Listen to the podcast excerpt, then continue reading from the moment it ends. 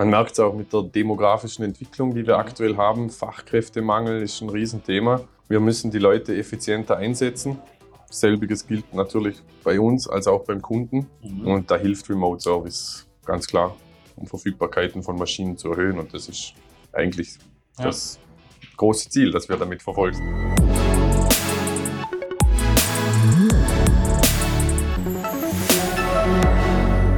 What happens in Vegas stays in Vegas. Das gilt für unsere heutige Folge mit dem Baumaschinenhersteller Liebherr nicht. Denn in Las Vegas habe ich mich auf der Construction Expo mit Andreas Baumann von Liebherr verabredet, um über unsere Zusammenarbeit und die AR Video Support Lösung Expert Assist zu sprechen, die als White Label Version von Oculavis schon seit über vier Jahren erfolgreich im Einsatz ist.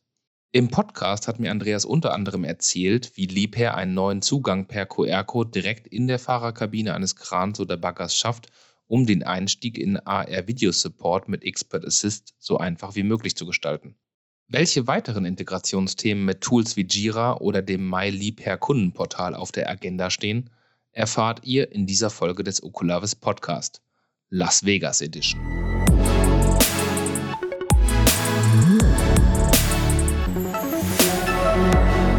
Herzlich willkommen, Andreas, zu unserer Podcast-Folge Nummer 3, wie gerade schon angedeutet. Danke, Martin. Besten, stellst du dich am besten einmal kurz vor? Ja, mein Name ist Andreas Baumann. Ich arbeite bei der Firma Liebherr, bin da als Serviceberater tätig im Kundendienst.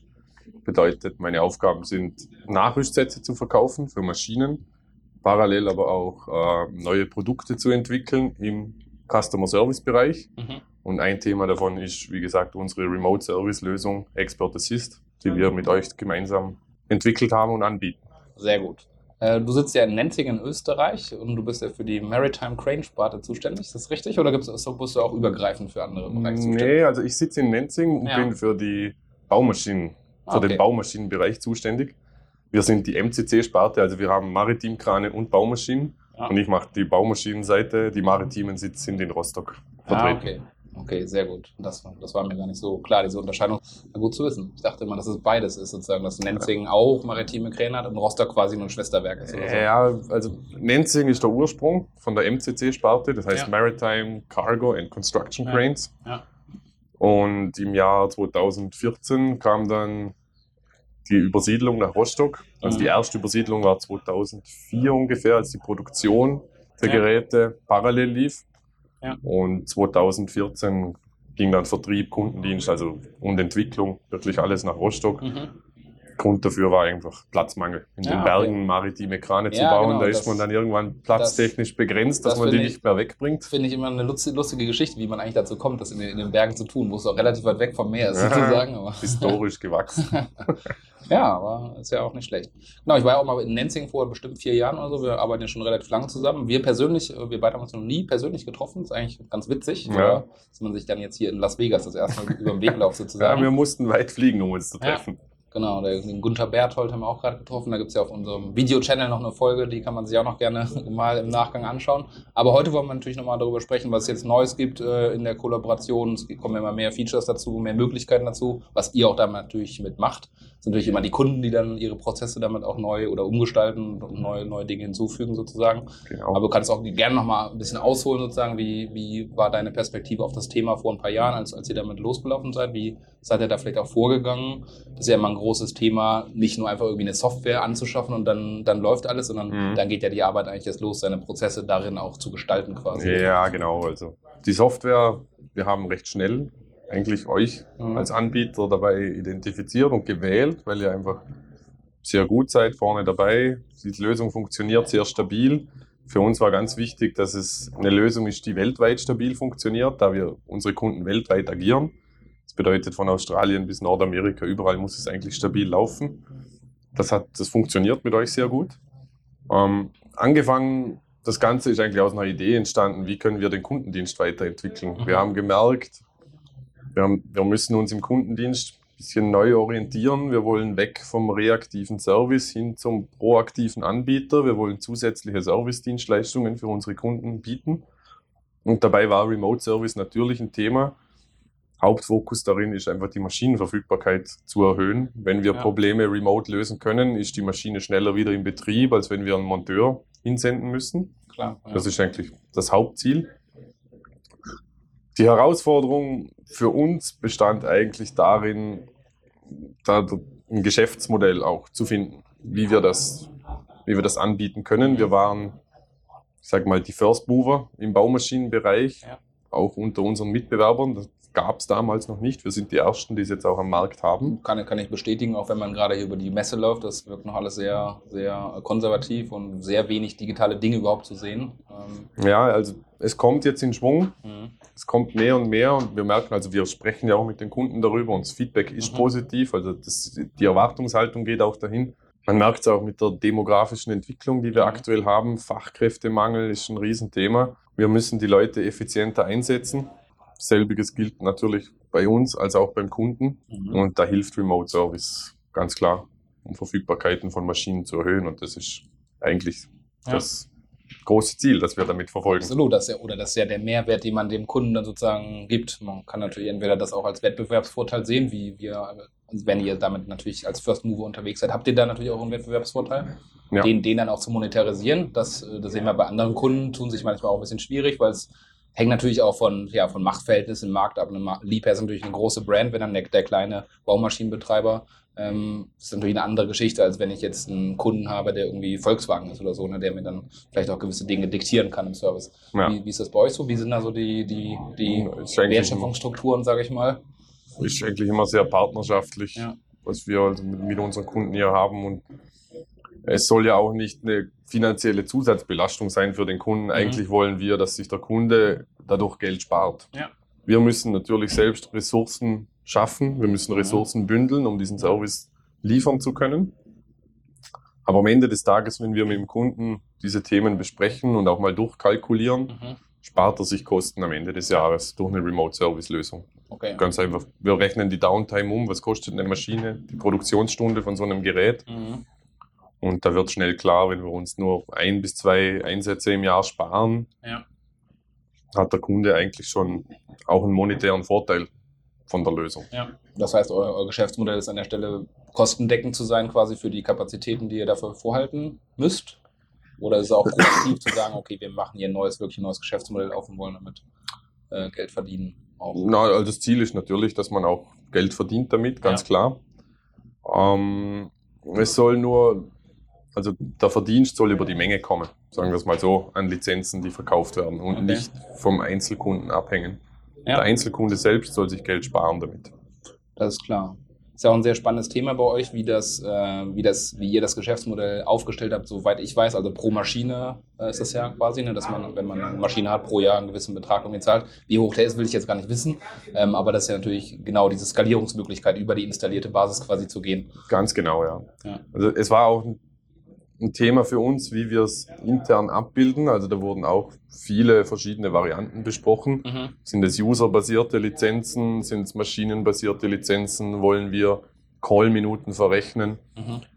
Wir haben uns dann für die Jahreslizenz eigentlich aus einem simplen Grund entschieden, und zwar ist die Einfachkeit der Hand oder die Händelbarkeit. Ja. Auf unserer Seite als auch auf der Kundenseite. Wenn die Maschine lizenziert ist, dann kann der Kunde eigentlich jeden x-beliebigen User haben, der den Remote Service verwendet. Und das ist auch ein Thema im Baumaschinenbereich. Wir haben nicht immer dieselben Leute auf demselben Gerät. Mhm. Somit wäre es userbasiert schon wieder schwierig, weil mhm. wir, wie es der Zufall so will, ist dann bestimmt im Ausfall der Maschine der falsche Mann vor Ort, der ja. keine Lizenz hat. Und ja. solche Szenarien wollten wir vermeiden. Gleichzeitig ist es auch für uns einfacher, intern, prozesstechnisch das Ganze abzurechnen, wenn wir mhm. sagen, das ist eine jährliche Lizenz. Das kann mit dem Neugerät mitgekauft werden, das kann ja gleich für mhm. x Jahre mitgekauft werden. Ja. Somit haben es auch wir prozesstechnisch einfacher, das Ganze abzubilden, zu verrechnen und haben ja. auch weniger Prozesskosten dadurch. Absolut. Wie ist da die Wahrnehmung bei den Kunden? Sind die da eher zögerlich und sagen, ich warte mal, bis die erste Störung kommt und ich das dann wirklich brauche oder sind die auch bereit, das proaktiv quasi mit, mit zu, zu kaufen? Das, das geht von bis. Also das kommt ganz auf den Kunden drauf an. Ja wie digital affin der Kunde ist. Also da haben wir wirklich schon alles erlebt. Aber wir haben sehr viele, die sagen, das kaufen wir schon proaktiv mit. Ja. Macht auch Sinn in der Neugerätefinanzierung. Da ist es einfacher, da wird es mit dem Gerät mitfinanziert. Da steht eine Ausgabe sowieso mhm. schon an und man kann es mit in die Finanzierung mit aufnehmen. Ja. Und da können wir dann, also da verkaufen wir auch oft dann mehrere Jahre gleich mit, mit ah, der Maschine. Interessant. Wie, wie, wie lange ist eigentlich so, eine, so ein Lebenszyklus von so einer, so einer Maschine, wenn ich die kaufe? 10 Jahre, 20 Jahre, 30 Jahre? Mm, Kommt auch ganz aufs Unternehmen drauf an, Ja, okay. wie die rechnen. Ich sage jetzt bei Großunternehmen, die rechnen meistens in Betriebsstunden. Mhm. Da geht es dann eher so Richtung 15.000 Betriebsstunden. Dann wird das Mhm. Gebrauchtgerät abgestoßen und wieder ein neues gekauft. Das ist Mhm. einfach ein Investmentthema. Ja. Ich sage eher so Kleinunternehmen oder Mittelständler, die betreiben so eine Maschine schon bis 25.000, 30.000 Stunden. Mhm. Sind natürlich Reparaturen und Überholungen nötig dazwischen, aber Klar. ich sage, eine Maschine gibt schon 30.000 Stunden her. Okay. Ja, zurück nochmal zu dem äh, Lizenzmodell und dem Thema, wie ihr das macht, also dass ihr das pro Maschine quasi pro Jahr macht. Ähm, da bieten wir jetzt auch bald eine neue Möglichkeit, ähm, mit QR-Codes in der, in der Fahrerkabine zu arbeiten, um dann auch Nutzer sozusagen ein, einfach onzuboarden, die vielleicht noch keinen Account haben. Magst du da vielleicht noch mal ein bisschen erzählen, wie ihr das vorhabt und wie ihr das wahrnehmt? Ja, unser Gedanke ist hier eigentlich den Kunden durch, sagen wir es mal, ein, ein Testszenario, nennen wir es so für den Mhm. Kunden. Kunden, die keine Lizenz haben, sollen die Möglichkeit haben, diesen Service trotzdem in Anspruch zu nehmen. Ja. Und das halt ein bis zwei Mal einfach um ein Gespür dafür zu bekommen. Was bedeutet Remote Service? Was steckt hinter Expert Assist in diesem Fall? Ja. Und das wäre für uns der Enabler, damit die den ersten Schritt in diese Welt Remote Service und in diese Lösung machen können. Auf der anderen Seite hilft es uns auch, wenn die Erstkontaktaufnahme bei einem Problem oder bei einer Störung über so ein Web-to-Case-Szenario ähm, durchgeführt wird, weil dann eben schon die ersten Informationen mitkommen. Da Ja. muss eine Seriennummer vom Gerät mitkommen. Vielleicht kriegen wir schon ein, zwei Bilder von der Störung. Und wir können schon ganz anders an das Thema rangehen. Also wenn wir uns jetzt direkt in den Call begeben und erst dort die ganzen Probleme identifizieren. Das heißt, wir haben schon ein bisschen Vorab-Info und können Ja. uns darauf vorbereiten. Ja, so ist ja auch im Prinzip genau der, der Gedanke dahinter, dass man halt den, dem Nutzer des, der Maschine im, in der Fahrerkabine die Möglichkeit gibt, schon mal ein Ticket zu erstellen im System, Videos, Bilder hinzuzufügen und das, den, genau. Service Request vorzuqualifizieren sozusagen. Ähm, Und das über, ganz einfach über einen QR-Code zugänglich zu machen, der dort hängt. Genau, dieses äh, Web-to-Case-Feature, was du gerade genannt hast, geht ja auch in Richtung Integration. Einerseits Integration steht bei uns sehr stark im Fokus, dass wir halt unsere IT-Lösungen halt in andere Systeme auch systemtechnisch integrieren mit einer API, die wir bereitstellen, die auch von den Liebherr-Kollegen schon äh, intensiv genutzt wird, um das an MyLeapher anzukoppeln und weitere Dinge zu tun. Dieses Web-to-Case ist natürlich eine Möglichkeit, auch die installierte Basis sozusagen mit der Lösung zu integrieren. Und das ist natürlich eine, eine sehr charmante Möglichkeit. Aber es gibt natürlich auch weitere Integrationsthemen, gerade MyLeapher, das Portal. Ähm, erzähl auch darüber gerne noch ein bisschen was, was ihr Ja. davor habt. Also bei uns ist das Thema, wir haben eine sehr große Nutzerbasis. Also wir reden davon 2000 plus nur in unserer Sparte, was interne User sind. Ja. Dann kommen natürlich noch die Kollegen der Mining-Sparte dazu und möglicherweise auch andere. Ja. Und das Ganze händisch zu verwalten, ist irgendwann nicht mehr möglich, macht auch keinen Sinn, weil es einfach zu aufwendig ist. Und da geht es bei uns bei der MyLeapher-Integration eigentlich um zwei Themen. Die eigenen User verwalten über ein Rollenmanagement, was wir über MyLeapher vergeben können. Auf der anderen Seite aber auch die Userverwaltung des Kunden.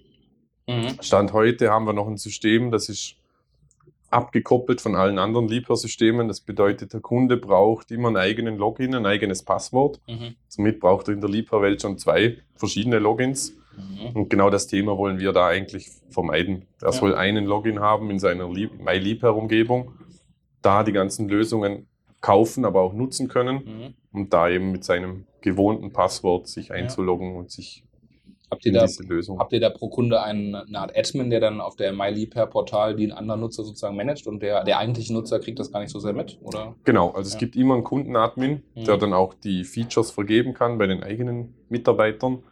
Und sobald ein Kunde dann eine Expert Assist Lizenz kauft, kann Ja. er entscheiden, wer aus seiner Organisation Zugriff auf die Lösung hat und wer nicht. Ja, sehr gut. Genau. Ja, mit SSO Single Sign-On ist ja auch genau das, was wir damit jetzt auch mittlerweile anbieten. Das hatten wir vor vier Jahren zwar noch nicht, aber Ganz genau. natürlich auch in die Richtung immer schön weiter. Dann gehen die Ideen natürlich noch weiter, dass Mhm. wir Informationen aus dem System in unsere Systeme bekommen, wie zum Beispiel die ganzen Bilder, die in den Cases gespeichert sind. Wir haben ja ein eigenes Ticketsystem, Mhm. wenn es um Case-Abhandlung zwischen unseren Vertriebsgesellschaften und Mhm. dem Stammwerk geht. Das geht dahingehend eigentlich, die haben wir so einen Servicefall, befüllt die Vertriebsgesellschaft schon ein Ticket, schickt das in den Kundendienst im Stammwerk, Mhm. falls sie es selbst nicht lösen können. Mhm. Und wir können das Ganze auch weiter routen. Wir können unser technisches Büro mit ins Ticket aufnehmen. Mhm. Also wir können da alle Stellhebel eigentlich in Bewegung setzen, um so einen Fall zu lösen. Und genau da soll dann zukünftig auch der Kunde angestöpselt werden über Expert Assist, dass wir diese Informationen dann auch schon gezielt in das System kriegen. Genau, so ein super gängiger Use Case, was eigentlich alle, alle Kunden von uns, die jetzt mit Integration starten, in, in ihre Kundenportale, in ihre Ticketsysteme, in ihre Salesforce-Systeme, was auch immer da so mastermäßig sozusagen noch äh, oder als Backbone im Hintergrund ähm, abläuft. Genau, das Genau. Szenario. Also, dass man halt dann unsere Case-Informationen auch wieder zurückzieht, seien es Metadaten, wer mit wem, wie lange da etwas gemacht, um dann zum Beispiel auch solche Modelle anzubieten, wie pro, pro Zeiteinheit so ein Modell zu machen, wo, Ja. wogegen ihr euch entschieden habt. Aber es gibt auch Kunden, die machen das so. Mhm. Ähm, hat natürlich alles seine Vor- und Nachteile. Aber genau. Äh, was ist das für ein, für ein System im Hintergrund, dann das Ticketsystem, was da so Äh, Jira Atlassian Ah, okay. haben wir da im Hintergrund. Ja, okay, das nutzen wir natürlich auch selber in der, in der Softwareentwicklung. Ja, Hören wir auch nicht so oft, aber hört man durchaus öfters mal, dass man so im Second-Level-Support so im sehr technischen Bereich dann Jira hat. mhm. Ah, okay, interessant. Das heißt, ihr plant auch dann eine Jira-Connection zu Expert Assistant? ist auch geplant, ja genau. Ah, super, das war mir bisher noch neu. Okay, gut zu wissen. Ähm, davon profitieren wir natürlich auch immer dann, ne, wenn, dann, wenn wir sehen, was andere für Entwicklungen machen. Und wir gucken natürlich auch, dass wir gerade in diese großen Systeme, also sei es jetzt Atlassian, Jira oder Salesforce oder Microsoft Dynamics, halt auch Standardintegrationen bereitstellen, sodass nicht Ja. je- jeder Kunde das selbst machen muss, sondern wir auch dahin kommen zu sagen, okay, für die großen Systeme haben wir Plug-and-Play-Konnektoren ja, sozusagen. dass es die Konnektoren gibt. Genau, da sind wir auf dem Weg. Da kommt dann auch in Zukunft noch einiges mehr. Super. Ja, ähm, was haben wir noch zu besprechen? Äh, Was fallen dir noch für Themen ein? Ich glaube, die wichtigsten haben wir jetzt gerade angeschnitten. Das ist eben Single Sign-On, Ja. Integration Ja. in andere Systeme, Nutzerverwaltung. Natürlich auch Geräteverwaltung über MyLeaper, dass Mhm. wir die ganzen Maschinen, das Mhm. Ganze, also die ganze Flotte, Ja. ins System automatisch integrieren können. Stand heute legen wir jedes Gerät eigentlich manuell an. Und da wir die Lösung ja auch intern verwenden wollen, Mhm. als Kommunikationstool zwischen unserem Servicemonteur und unserem technischen Berater im Büro, Mhm. muss eigentlich die ganze Flotte ins System und da haben wir allein in der MCC schon über 10.000 Geräte. Mhm. Da geht natürlich eine händische Verwaltung dann auch nicht mehr. Absolut, genau, um die Produkte zu verwalten. Welche, welche Informationen wollt ihr dann da, da reinpushen sozusagen? Also eigentlich alles, was heute halt irgendwie über andere Kanäle läuft, sei es E-Mail, sei es WhatsApp, was Ja. der Monteur an Informationen seinem technischen Berater oder Einsatzleiter schickt, Mhm. das sollte dann eigentlich alles in das System rein in Zukunft. Dass wir auch da Mhm. einen Kommunikationskanal haben und nicht fünf verschiedene. Ja, okay. Ja, damit seid ihr auf jeden Fall auch ganz weit vorne, denke ich, mit dem Ansatz. Also da ist ja auch noch viel Consumer-Software im Einsatz, was man so hört, das WhatsApp oder, oder ähnliche Ja, Sachen. genau. Das kann man natürlich bei kleineren Unternehmen irgendwie verstehen, aber bei einem großen Konzern wie Liebherr stößt man natürlich irgendwann an Grenzen und braucht da halt was Richtiges. Ja, ganz genau. Und es schafft natürlich auch Vorteile. Wenn wir die Konnektoren dann haben, werden Mhm. wir auch wieder prozesstechnisch schneller, um Ja. Informationen zu verarbeiten oder weiterzuleiten. Erfasst ihr das eigentlich so KPI-mäßig, ähm, eure Prozesseffizienzsteigerungen, die ihr damit realisiert? Noch nicht. Ja. Wir haben KPIs für diverse Prozesse. Mhm. Jetzt Richtung Remote Service haben wir das noch nicht, da weil wir noch zu wenig Erfahrung haben. Aber Mhm. ist sicher auch ein Zukunftsgedanke, dass man da über mit KPIs arbeiten. Dann. Ja. Okay, sehr gut. Ein, ein interessanter Aspekt, der mir noch einfällt, der bei, bei Liebherr immer irgendwie sehr besonders ist, dass äh, als wir angefangen haben zusammenzuarbeiten vor vier, fünf Jahren, äh, da war das Thema Datenbrillen, was ja manche unserer Kunden durchaus immer noch umtreibt, ähm, bei euch gar kein Thema. Also ihr habt ja von Anfang an eigentlich gesagt, okay, das mit den Brillen ist irgendwie äh, schön und gut, aber ähm, ja, für uns, für uns tut sozusagen das, das Smartphone und Tablet. Mhm. Äh, ist auch mittlerweile meine Meinung, dass na natürlich diese Brillen den Vorteil haben, ich habe die Hände frei, das ist natürlich ein Vorteil. Man hat natürlich aber auch gewisse Nachteile oder Implikationen, dass ich meinem Kunden dann entweder so eine Brille irgendwie geben muss, die muss auch äh, maintained werden, sozusagen als Gerät, Gerät verwaltet werden. ist ein bisschen ein kleiner Rattenschwanz, aber auch so Sachen wie, okay, ich brauche das dann viermal im Jahr und wenn ich es dann brauche, wo ist das Gerät ne, und ist das- die Batterie aufgeladen und so weiter. Also ich will jetzt auch nicht schlecht reden, aber äh, was, sind, was sind da eure Erfahrungen oder eure Beweggründe gewesen, das nicht so irgendwie zu fokussieren? Mm, Einer der Hauptgründe ist sicher die Bereitstellung von Informationen für Mhm. den Servicemonteur. Also wir teilen ja auch sehr oft den Bildschirm, wir teilen irgendeine technische Zeichnung oder ein Hydraulikschema, das wir dann auf sein Gerät spielen und ihm da was einzeichnen, was er Mhm. machen soll, was er prüfen soll. Und da war unsere Meinung einfach und auch die der Test-User, dass die, die Brillen selbst noch nicht so weit sind, um lange damit gezielt arbeiten zu können. Es, ist, es ver Mhm. verlangt viel Konzentration auf dem kleinen Bildschirm, diese Informationen zu lesen. Absolut, ja. Es ist ermüdend. Ja. Und mehr als 20 Minuten oder so geht nicht wirklich. Ja. Deswegen haben wir uns dann eigentlich dagegen entschieden. Es ist auf dem Tablet einfach einfacher handhabbar. Und hands-on, gut, lege ich das Tablet mal kurz weg und kann an der Maschine schrauben. Ja. Die Erfahrung ist auch, die Leute bleiben eigentlich nicht im Call. Also wir starten den Call, wir gehen das Problem durch, wir zeichnen ein, Mhm. wir leiten den Kollegen an, was er machen soll. Wenn er es dann tatsächlich macht, wird der Call normalerweise beendet. Er schraubt an der Maschine Ja. und dann gibt es entweder einen Folgecall oder das Problem ist behoben. Ah, okay. Ja, auch interessant zu wissen. Auch manche kreative Kunden, die sich dann so einen, so einen Schwanenhals kaufen, gibt es für irgendwie 10 Dollar auf Amazon und Ja. dann sein Handy so reinklemmen kann, dann hat man eigentlich auch Handsfree. Und Haben wir auch schon gesehen, ja, aber ist halt, auf der Baustelle ist das eher. Ja. Wir sind halt in keiner geschlossenen Umgebung, wo eine Maschine fix irgendwo steht. Wir sind dann doch, Klar, ich sage jetzt mal, im Dreck draußen. Ja. Wir stehen im Matsch in der Baumaschine. absolut. Ja. Und es ist ja auch meistens ad hoc, oder? Es ist, sind die, sind viele Ad-Hoc-Einsätze, ja, ja. genau, da hat man natürlich dann so ein Ding halt nicht zur Hand meistens. Ja, meistens kommt dann sowieso das Smartphone. Wie ist das mit dem, mit dem, mit dem White Labeling-Thema? Also White Labeling ist ja die Möglichkeit, unsere Lösung in eine Liebherr-Lösung zu verwandeln oder in eine andere Lösung zu verwandeln, Mhm. ähm, wo wir im Prinzip unsere Sichtbarkeit mehr oder weniger aufgeben. Im Impressum steht es irgendwo noch drin quasi.